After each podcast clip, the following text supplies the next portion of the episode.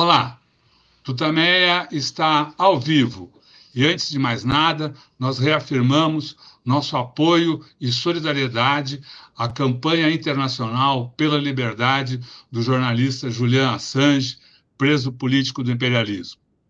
Estamos nós aqui nos nossos estúdios domésticos, a Eleonora. O Rodolfo. E do outro lado da tela, conversa conosco neste início de noite, o deputado Emílio de Souza, um dos grandes batalhadores aí em defesa das empresas públicas do estado de São Paulo. Mas eu me adianto, passo a palavra para a Eleonora para que faça a apresentação como manda o figurino e faça a primeira pergunta dessa nossa conversa dessa noite. Eleonora. Deputado Emílio de Souza, muito obrigada por senhor estar aqui conosco, aqui no Tutameia, nessa noite do dia 26 de outubro de 2023. Emílio de Souza está no, está no terceiro mandato como deputado estadual pelo PT aqui em São Paulo uh, e atualmente coordena a Frente Parlamentar contra a Privatização da Sabesp. Foi prefeito de Osasco e presidente estadual do PT, e é um dos advogados que atuou na defesa do presidente Lula. Uh, deputado, por que a Sabesp Sabesp não deve ser privatizada? Bom, primeiro, boa noite, Rodolfo, boa noite, Leonora, e boa noite a todos é, que nos acompanham aqui também no Tutameia. É, Para mim é uma alegria, eu agradeço muito o convite, e principalmente com esse tema, que é um tema, tema do momento em São Paulo, é a proposta do governador Tarcísio de privatizar a Sabesp. Por que, que nós somos contra? Resumidamente. Primeiro, pela natureza do trabalho que se presta. Né? A água é bem essencial à vida e água e saneamento básico é fundamental para a saúde das pessoas. Então, nós achamos que uma mercadoria, né, uma, chama, como se fosse uma mercadoria, é, a água, ela, as pessoas não vivem sem ela. Então, não há como ela ser, é, trabalhar em cima de lucro apenas. Né? Ela tem que ser dirigida por empresa pública, é assim no mundo inteiro. Alguns lugares, no mundo e no Brasil, que foram privatizados estão retornando para o controle público. Cidades grandes como Berlim, cidades como é, Londres, estão é, reestatizando o sistema de água exatamente por conta do aumento de tarifa, da falta de planejamento, de não atender populações é, mais pobres, regiões mais, mais distantes. Né? Então, nós achamos que ela não deve ser privatizada. Outra razão é porque no Brasil, quando se fala em privatizar uma empresa, a justificativa que eles dão é sempre assim: não é lucrativa, não presta um bom serviço, não tem eficiência naquilo que faz. Pois bem, a Sabesp não é uma coisa nem outra nem outra. A Sabesp é uma, é uma empresa altamente lucrativa. No ano 2022, deu lucro de mais de 3 bilhões de reais. Os dividendos são pagos é, para os acionistas, o governo de São Paulo é dono de metade, 50,3% das ações. Só o governo de São Paulo recebeu mais de 400 milhões de dividendos é, da Sabesp no ano passado. É, e apenas 25% desse lucro é, é, é dividido. Os outros 75% são reinvestidos. Então, não há que se, que se dizer em empresa que não dá lucro. Segundo, ela é uma das empresas mais é, é a empresa mais eficiente em saneamento básico é, do país. Ela é a terceira maior, ela é a maior empresa de saneamento da América Latina, a terceira maior do mundo, né? E, e, e já atende, né? Está tá caminhando a passos largos para universalizar o serviço de água e esgoto em São Paulo. Ou seja, atender é, 100% da população com 100% de água tratada e 100% de esgoto tratado.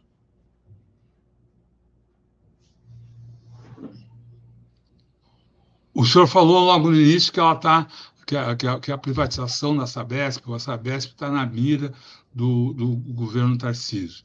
Uh, em, em, em, que pé está isso? Quer dizer, uh, já há um projeto de uh, privatização, ele precisa apresentar um projeto à, à Assembleia. Qual, qual é a, o, o, tempo desse, desse processo que o governo do Estado pretende, parece pretender tocar à frente?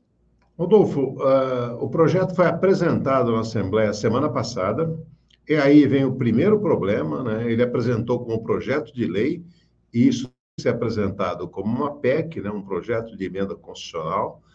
porque a Constituição do Estado de São Paulo, no artigo 216, parágrafo 2 ele estabelece que o saneamento é um serviço público que deve ser operado por empresa pública é, com é, maior parte controle acionário do governo do Estado.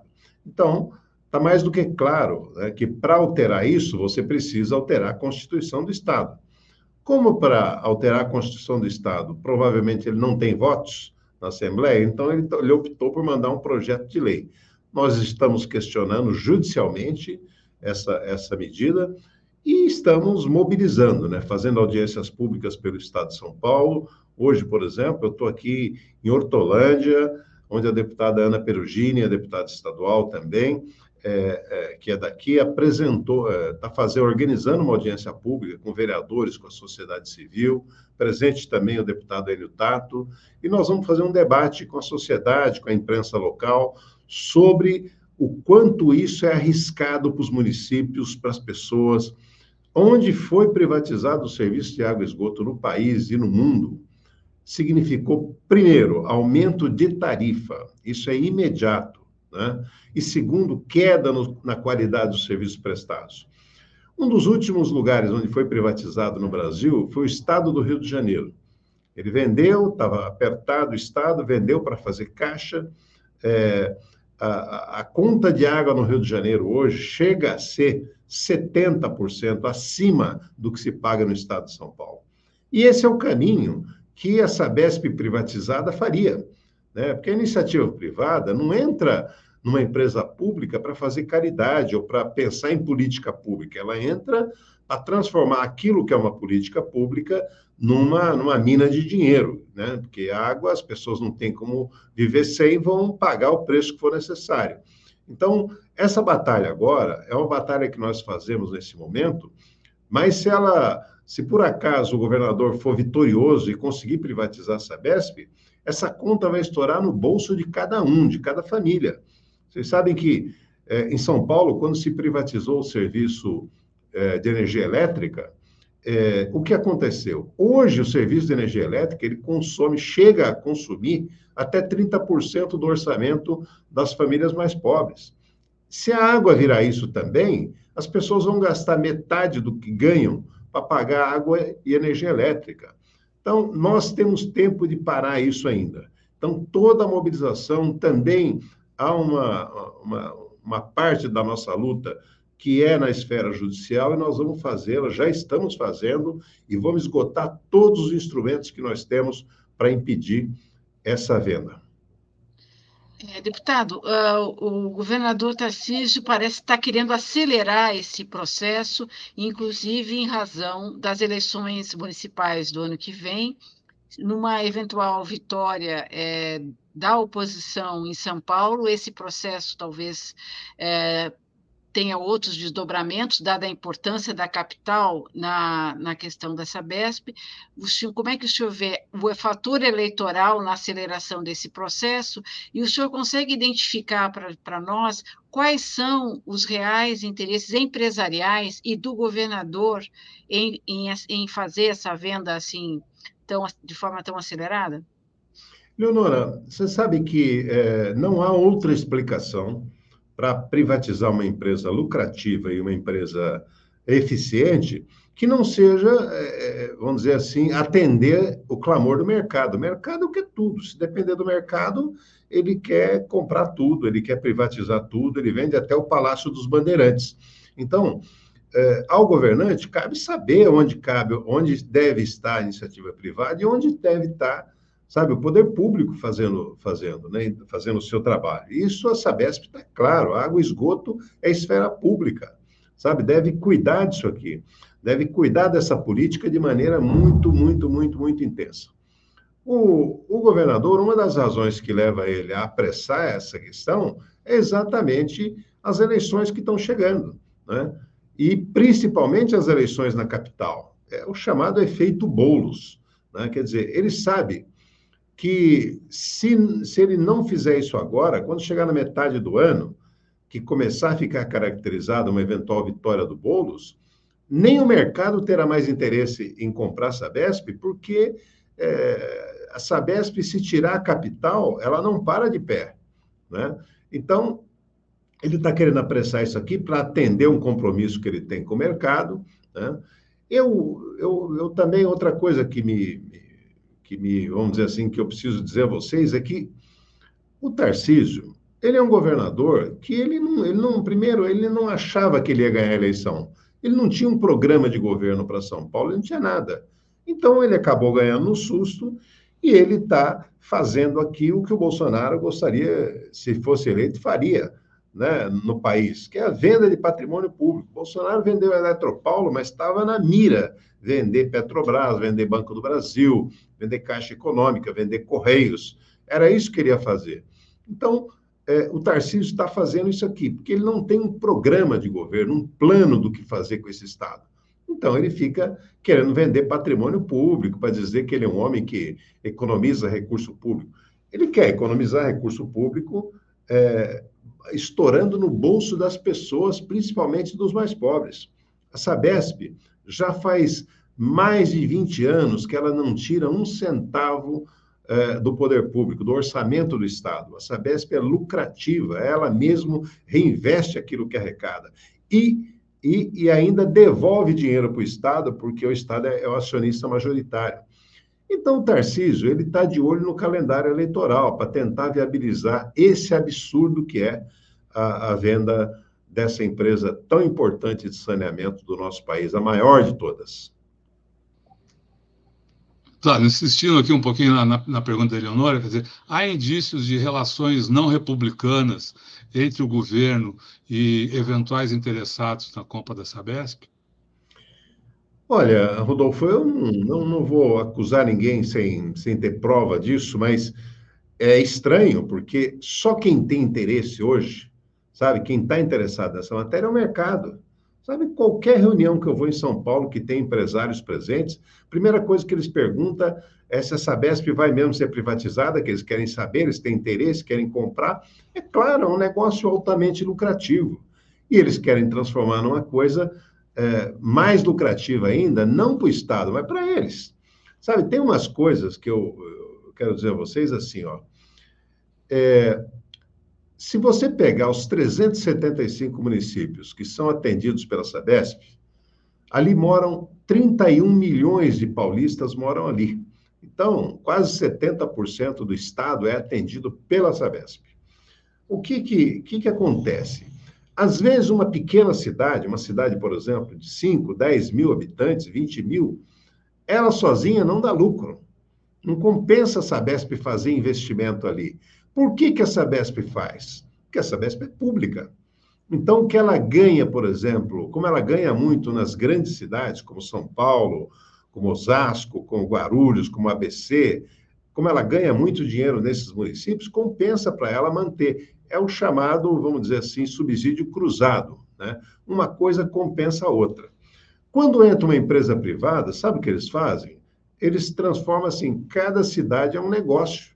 Então, se ele tem uma cidade muito pequena, de 5 mil habitantes, que precisa do investimento, ele fala: bom, mas aqui não dá lucro. Eu não vou botar uma rede de água aqui ou uma estação de tratamento de esgoto para atender, às vezes, 3, 4 mil pessoas que não têm retorno. Tá? Quem conhece o interior de São Paulo também sabe de uma coisa.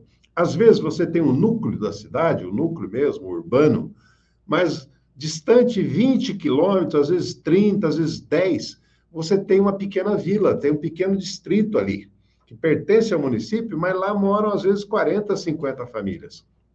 Então, a, a pergunta que fica é o seguinte: leva água para 45, 40 ou 50 famílias a 20 quilômetros de distância, a conta que eles vão pagar, evidentemente, não compensa o investimento. Então, você começa a perceber que aí só entra porque é interesse público. Né? O Brasil, é, é, até, até 15 anos atrás, você tinha muita gente, mas muita gente no Brasil, em áreas rurais, vivendo sem energia elétrica, em pleno século XXI. Por que, que eles viviam sem energia elétrica? Porque para levar uma rede, sabe, da, da, de onde ela está até 10, 20, 30 quilômetros, onde para atender 40, 50 famílias, ou sitiantes que moram ali, não compensava economicamente para a empresa fazer. Quer dizer, o governo federal, o presidente Lula, criou uma coisa chamada Luz para Todos, que, na verdade, era subsídio para garantir que essa linha fosse estendida até lá. Na água, isso pode acontecer da mesma forma. Quer dizer, as empre a empresa privada fala: não vou levar. Não vou levar porque aqui não compensa, não vou criar tanta tubulação para atender 20, 30, 50 famílias. Então, nós estamos falando de uma coisa, sabe, que, que, que tá, salta aos olhos, né? Não é à toa que todo mundo que já privatizou começa a voltar atrás. Sabe, a cidade de Itu, aqui em São Paulo, é, privatizou, se arrependeu, voltou atrás, não fez os investimentos que precisavam ser feitos. Então, eu acho que a verdade está tá na, nossa, na nossa frente, basta querer ver. Deputado, o senhor citou agora o presidente Lula, e eu gostaria de lhe perguntar se o senhor avalia que o, que o governo federal, o presidente Lula, tem, terá, poderá ter algum papel nesse debate sobre essa BESP, e eu lhe pergunto isso porque o presidente Lula, logo no início do governo, foi muito crítico em relação à privatização da Eletrobras, disse que tinha sido quase uma bandidagem eh, essa privatização que ocorreu ah, no, no, ano passado. No entanto, eh, essa apesar dessa constatação, não se, o governo federal não conseguiu, não, não quis, ou não conseguiu agir em relação à privatização da Eletrobras, desfazer qualquer tipo de acerto que tinha sido feito naquele momento. É, eu lhe pergunto, qual a posição do governo federal sobre essa privatização? Senhor vê algum tipo de intervenção? E a posição do PT em relação às privatizações de uma maneira geral, qual é hoje? A posição do PT é clara, né? Nós somos contra essas privatizações. No caso de São Paulo, depois da Sabesp, ele já anunciou que ele quer privatizar o metrô e a CPTM. Né? Quer dizer, a CPTM, as poucas linhas que foram concedidas para a iniciativa privada, a linha 8 e 9, é, que serve a região de Osasco, ela que liga a zona sul de São Paulo a Osasco, ela, Osasco, Carapicuíba, até Itapevi, ela, ela é aquela que todo dia você vê na televisão parando entre as estações, os trens parando entre estações, as pessoas têm que descer, pular do trem, que é um lugar alto, e caminhar a pé para chegar na estação, porque o trem dá problema, o trem pega fogo da fiação, o trem chegou a bater em plataforma na estação Júlio Prestes. Então, nós estamos, eh, assim, está muito claro o interesse que é. Nós somos contrários a essas privatizações. Com relação à Eletrobras, o que, que eu quero te dizer?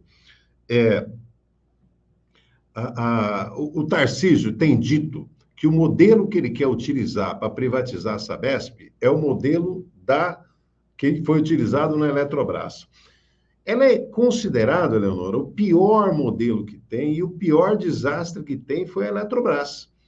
O governo do presidente Lula pegou a Eletrobras já privatizada, mas as cláusulas que tinham sido colocadas na privatização ensejaram que o governo é, acionasse a justiça para reverter essa privatização. E por que, que ele fez isso? Porque, olha só o absurdo, o governo federal ele é dono de 43% das ações da Eletrobras. 43%.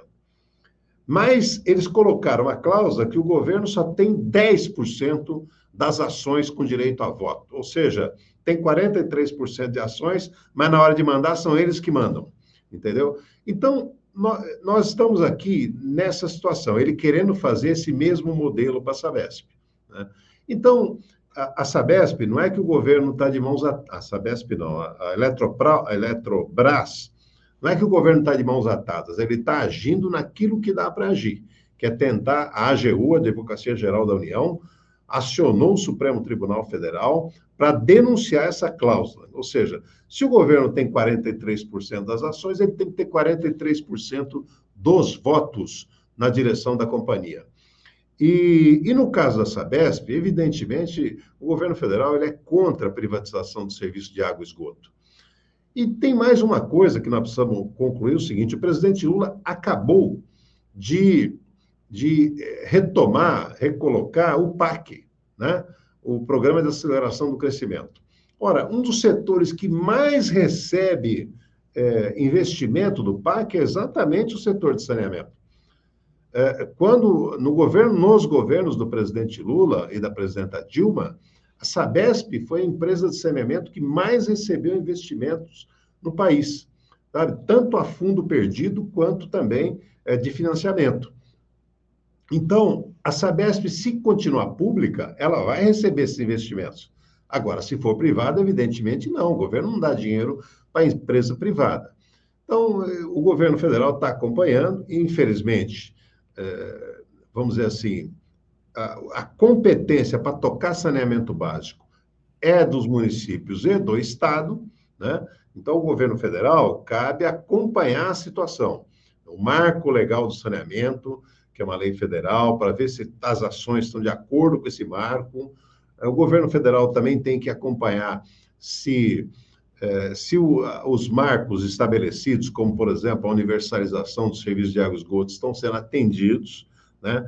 se os, os como é que chama, os, os efeitos estão ser pretendidos, estão sendo atendidos, como, por exemplo, a queda da mortalidade infantil, ao governo cabe isso. E tem uma polêmica também sobre a questão da, do financiamento. Se órgãos como o BNDES deveriam financiar empresas privadas de saneamento ou financiar apenas empresas públicas, entendeu? Esse é o dilema, é um dos dilemas que hoje se discute. É, deputado, um outro ponto é, importante, na, falando do governo do Estado de São Paulo, é a questão da segurança.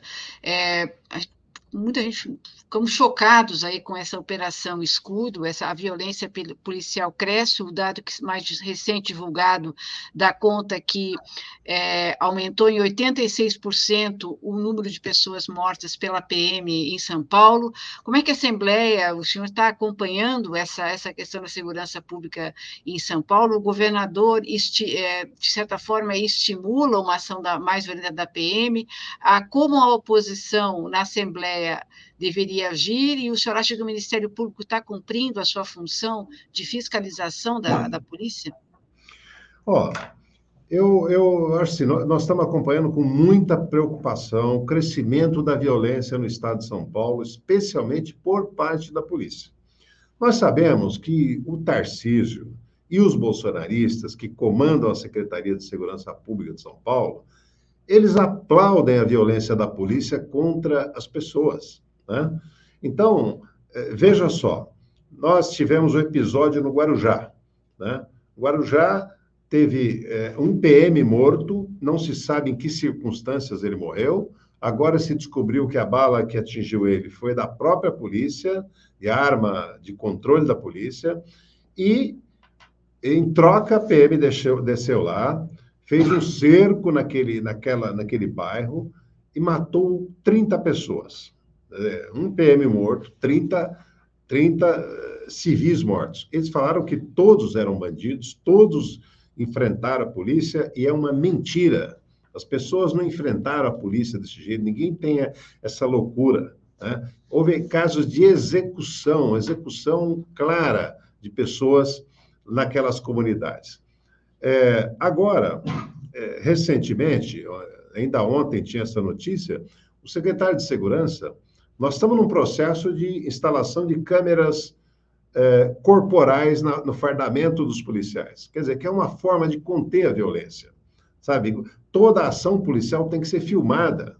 Por quê? Porque você está lidando com a vida de outra pessoa. Então, você não tem outro jeito de saber se a, se, se a polícia cometeu um ato de violência ou não, se não for através dessa filmagem. E ela é uma proteção para o próprio policial.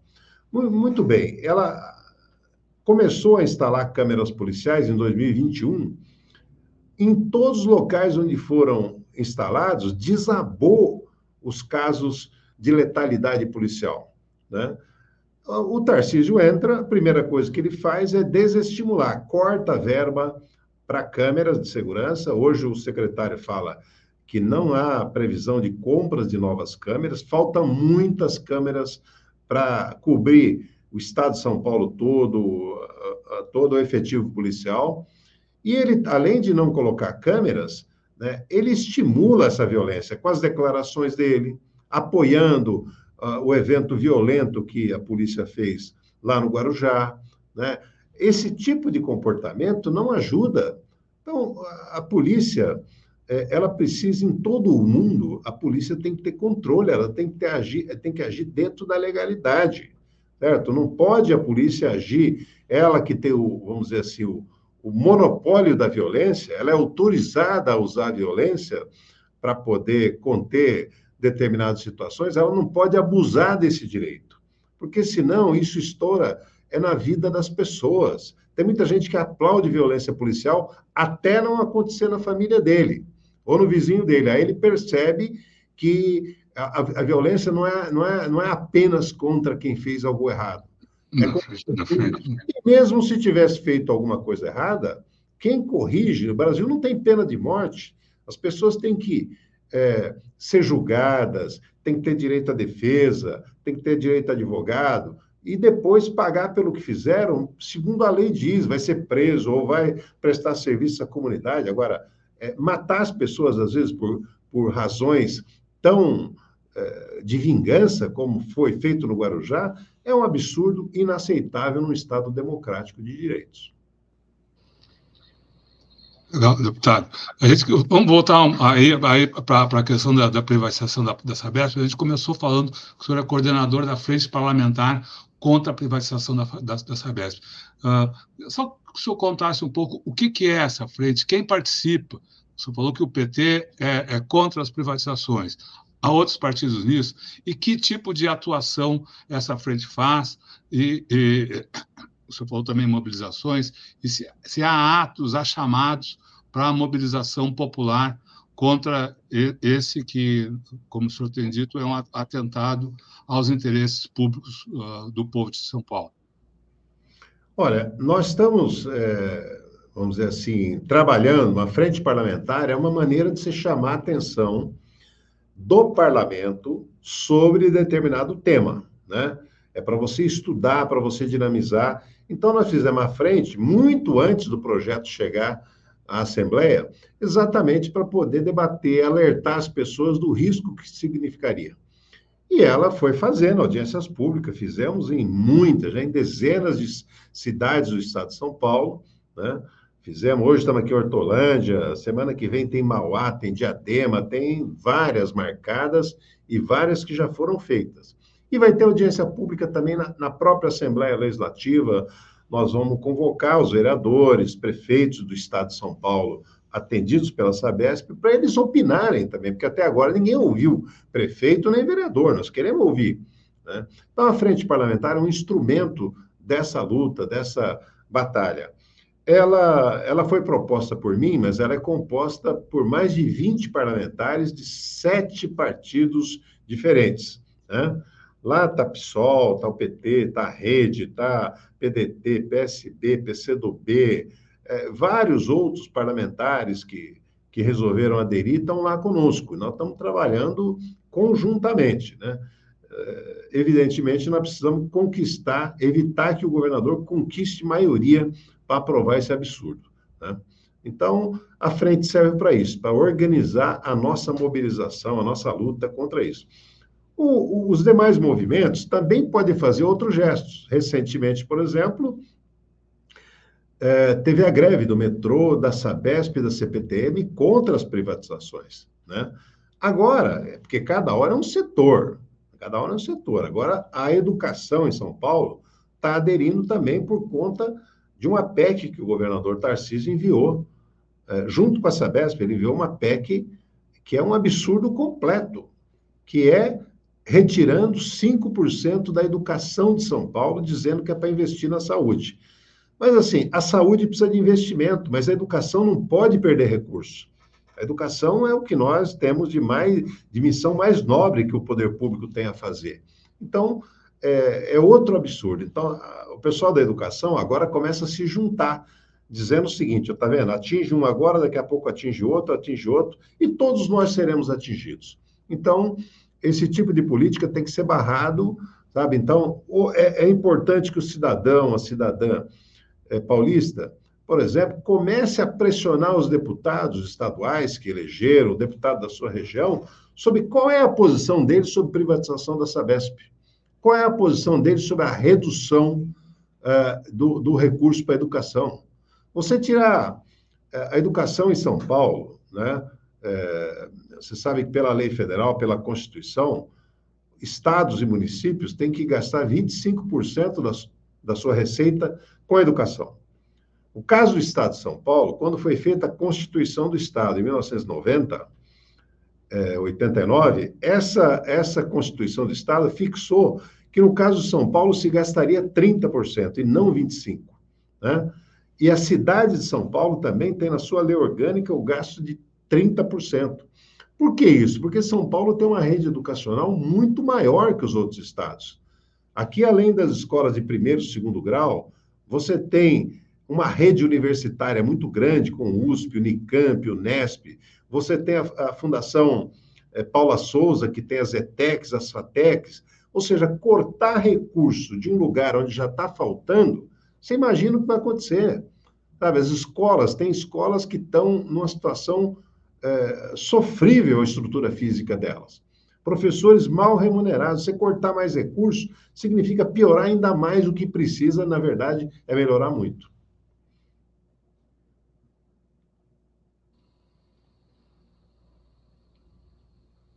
Legal, deputado. A gente gostaria, queria agradecer muito a sua participação aqui no Tameia sobre esse tema tão uh, importante, tão caro para a população de São Paulo, para a população do Brasil. Agradecer também ao, ao público que se reuniu para acompanhar suas informações, suas reflexões. Lembrar a todos que essa entrevista fica disponível em todos o, o, os canais Tutameia, é só buscar por Tutameia TV. Você nos encontra nas várias plataformas de podcast, no Twitter, no Facebook, no YouTube. No YouTube, não deixe de se inscrever no nosso canal e clicar na sinetinha para receber avisos de novos vídeos. E agora, antes do boa noite, do tchauzinho, a gente volta a palavra para o deputado Emílio de Souza, para que dessa vez, sem perguntas, mande sua mensagem para o povo que está aqui com a gente e que segue conosco pela internet afora. Deputado, muito obrigado, a palavra é sua. Olha, muito obrigado, Rodolfo, Eleonora e todos que nos assistiram aqui, é, pela oportunidade. Esse é um tema que eu gosto de discutir, mas também gosto de discutir outros. Então, acho muito importante. Às vezes a gente se preocupa demais só com os temas nacionais e esquece dos temas que são do Estado, segurança pública, educação, saúde, saneamento básico, são temas que nós temos que tratar. Sistema viário, metrô, trens. Então, é, eu fico muito grato por o espaço que vocês me concederam aqui, fico à disposição para que a gente continue conversando. Os que nos assistem também se quiserem me procurar diretamente nas minhas redes sociais para tratar desse ou de outros temas, eu estou totalmente à disposição. É, e é o nosso papel, o papel de quem é eleito por um partido é, de esquerda, por alguém que é próximo da comunidade, que pensa é, que esse país, é, as pessoas têm que ter o direito de falar, o direito de serem ouvidas. Disponha do meu mandato na Assembleia de São Paulo, tá bom?